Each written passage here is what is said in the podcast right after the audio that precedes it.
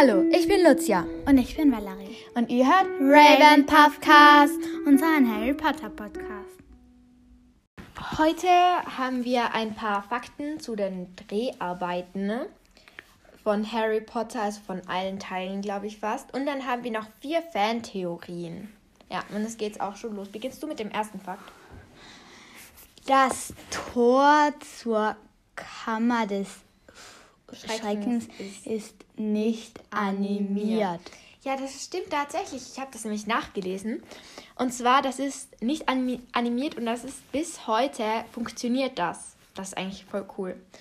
Dann der zweite Fakt. Die Darsteller von Harry Potter sind große Fans der Requisiten. Also zum Beispiel Emma Watson findet diesen Zeitumkehrer, den sie hat im dritten Teil, den findet sie sehr, sehr cool. Und ich glaube, wenn man die Requisiten gerne mag, die bei einem Film dabei sind, bei dem man mitspielt, dann ist, glaube ich, das Drehen von dem Film auch leichter. Ja, okay, der nächste Fakt.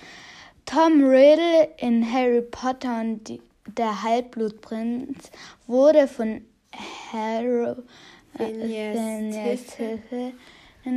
dem Neffen von Ruff Ralph Fiennes, dem äh, älteren Voldemort, gespielt. Ja, das, das, das stimmt auch. Also, diese ganzen Fakten stimmen natürlich. Und das ist eigentlich, also ich wusste das erst gar nicht, aber ich finde das eigentlich sehr cool, wenn du dann so, dein, dein Neffe spielt dann einfach da mit oder dein Onkel, keine Ahnung. Okay, zwischen den Dreharbeiten Harry Potter und die Kammer des Schreckens und Harry Potter und der Gefangene von Azkaban wurde Harrys Zauberstab ausgetauscht.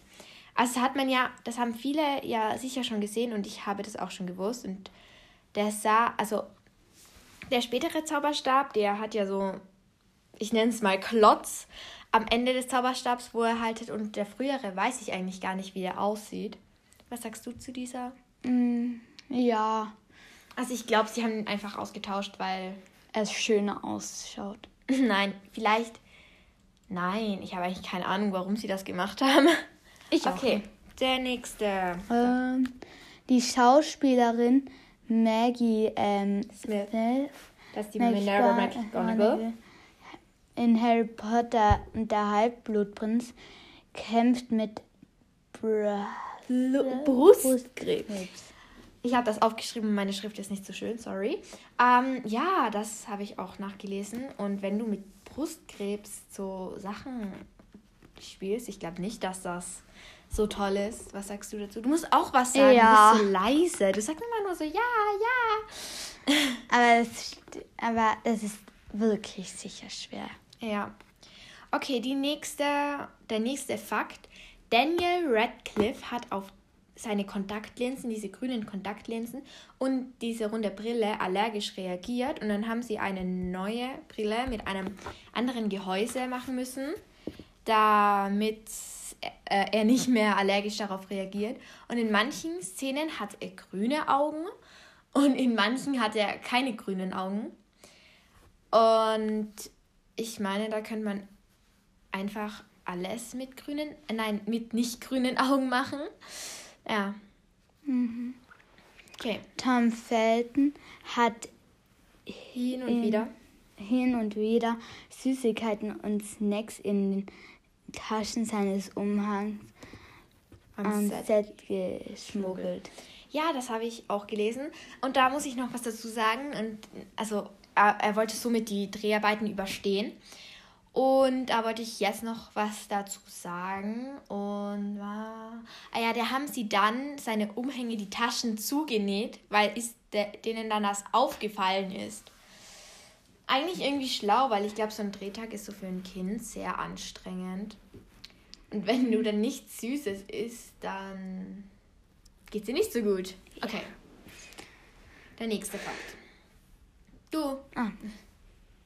Es waren 95 Tags nötig, um die Szene mit den sieben Harrys zu Beginn der Heiligtümer des Todes zu drehen. Du musst sagen. Wow. Ja, wow. Nein, ich glaube, das ist auch schwierig, wenn ja. du eigentlich ja sieben Daniel Radcliffes hast oder irgendwie das versuchen musst zu drehen, ja. dass das dann echt auch so sieht. Ja. Okay, dann bei mir, das ist ein sehr interessanter Fakt, den finde ich eigentlich sehr cool. Und zwar, die Dementorenpuppen wurden unter Wasser gefilmt und dann animiert, um es gruseliger zu machen. Also, weil dann schwingen die Umhänge von denen nicht so. Also, dann, nein, dann schwingen sie eben so und dann schwingt das so gruselig. Wow. Oh, das, das schaut sicher gruselig aus. Ja. Das ist hier so gemacht worden. Was sagst du zu diesem Fakt? es ist wirklich sehr gut gemacht worden, weil die Idee mit dem im Wasser das Drehen, ja, das glaub, muss sicher auch schwer gewesen sein für die Schauspieler. Nein, da gibt es keine Schauspieler, das sind Puppen. Ups. ja, ich, aber eigentlich ist das, finde ich, das sehr toll, weil dann muss man nicht alles animieren und ich glaube, dann ist es auch für die Animationsleute leichter, weil sonst musst du aus dem Nichts heraus so irgendwie diese Bewegungen machen. Ja. Mhm. Also, dann die nächste. Katie Loing hörte sich in der Garderobe Coldplay an, um in einer Szene besser weinen zu können. Ja, wow. Ja. Sagst du mir jetzt alles nach, oder wie? Nein. okay. Ja, das ist eigentlich eine gute Taktik, weil du kannst doch nicht einfach so, ich weine jetzt. Ich glaube, das geht nicht so leicht. Warte, ich muss es, ich schaue jetzt nach, bei wie viel Aufnahmeminuten wir sind. Okay, wir sind bei sechs Minuten, ups. Okay, dann wird es mit den Fantheorien noch länger. Egal, okay. Daniel Radcliffe, also Harry Potter, verbrauchte während, während der gesamten Drehzeit über 80 Zauberstäbe. Und ich, er hat auch irgendwie voll, sehr viele Brillen verwendet oder zerstört auch. Und ja, das muss auch sicher nervig sein, die, die, die ganze Zeit zu tragen. Ich trage meine Brille nicht mal die ganze ja. Zeit. Nein, ich glaube, dass daran hat man sich gewöhnt, also fast sieben Jahre oder zehn Jahre Drehzeit, keine Ahnung. Aber ich habe auch mal gehört, dass immer, also dass die Narbe, die Daniel Radcliffe raufgemalt worden ist, die hat er immer, den hat die hat ihn gejuckt und dann hatte die immer nicht verwischt. Und dann immer, wenn sie verwischt worden ist, haben sie eine neue drauf gemacht, dass das, dass das einem Zuseher nicht auffällt, wenn mal die Narbe ein bisschen anders aussieht. Mhm. Dann, Emma Watson hat Helena Bonham Carter, Strange, ähm, SMS mit Tipps für die Rolle der Hermine geschickt. Ja, weil da wollen sie ja im siebten Teil, wollen sie ja in das Verlies de la Strange, um einen Horcrux zu zerstören oder zu holen und dann zu zerstören. Und da nimmt, glaube ich, Hermine nimmt den Vielsafttrank, um so nach Bellatrix Strange auszusehen. Und dann muss ja auch die Schauspielerin von Bellatrix, muss ja dann sozusagen Hermine spielen. Und ich glaube, das ist nicht so leicht. Ja. Okay, dann meines. Die Outfits von Dolores Umbridge werden im Laufe des äh, Orden des Phönix äh, von Zartrosa immer dunkler und greller. Also da ist am Anfang, hat sie so eher helleres an und zum Ende hin wird das immer dunkler und greller, dieses Rosa, das sie immer anhat. Warum? Ja, das weiß ich nicht. ich glaube, das sollte am Anfang ist sozusagen alles gut und dann wird es alles stärker. Oder nein, ich glaube, das ist, das, kann jetzt ein, das ist jetzt eine Theorie von mir, weil das Zartrosa ist am Anfang noch nicht so stark. Und dann wird das immer dunkler und greller und fester und vielleicht, dass dann Harrys Narbe mehr wehtut und dass das dann irgendwie zusammenhängt. Ich habe keine Ahnung. Ah, ja, das könnte wirklich sein. Okay. Okay, gut.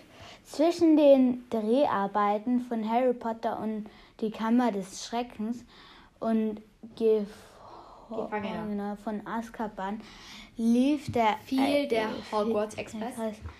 Vandalismus zum Opfer. Ja, da hat anscheinend irgendjemand so diesen Hogwarts Express oder eigentlich heißt ja Olden Hall und irgend so eine komische Nummer, ähm, hat den so irgendwie besprüht oder sowas und das finde ich eigentlich sehr. Das ist nicht okay. Ja, das ist wirklich nicht okay. Ja, das war's dann mit den Fakten und jetzt gibt es noch ein paar Fantheorien. Also ich habe die aus dem Internet heraus.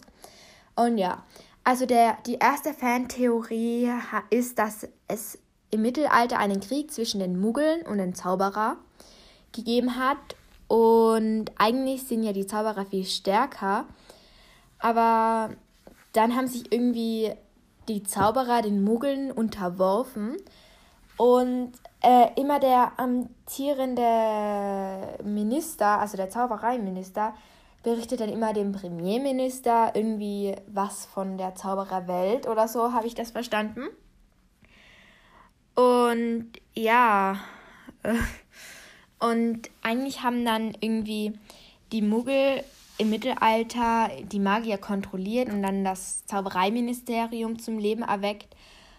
Und dass sich halt Zauberer verstecken und dass da dann nichts passiert. Und ja, was hältst du von der Theorie? Ja, sie geht eigentlich schon. Nein, ich glaube eigentlich, ja, es ja, könnte sein, aber. Es könnte wirklich sein. Aber ich, ich weiß irgendwie nicht, was ich von der Theorie halten soll. Okay, als nächstes, das Harry, Harry Potter ist ja ein Horcrux.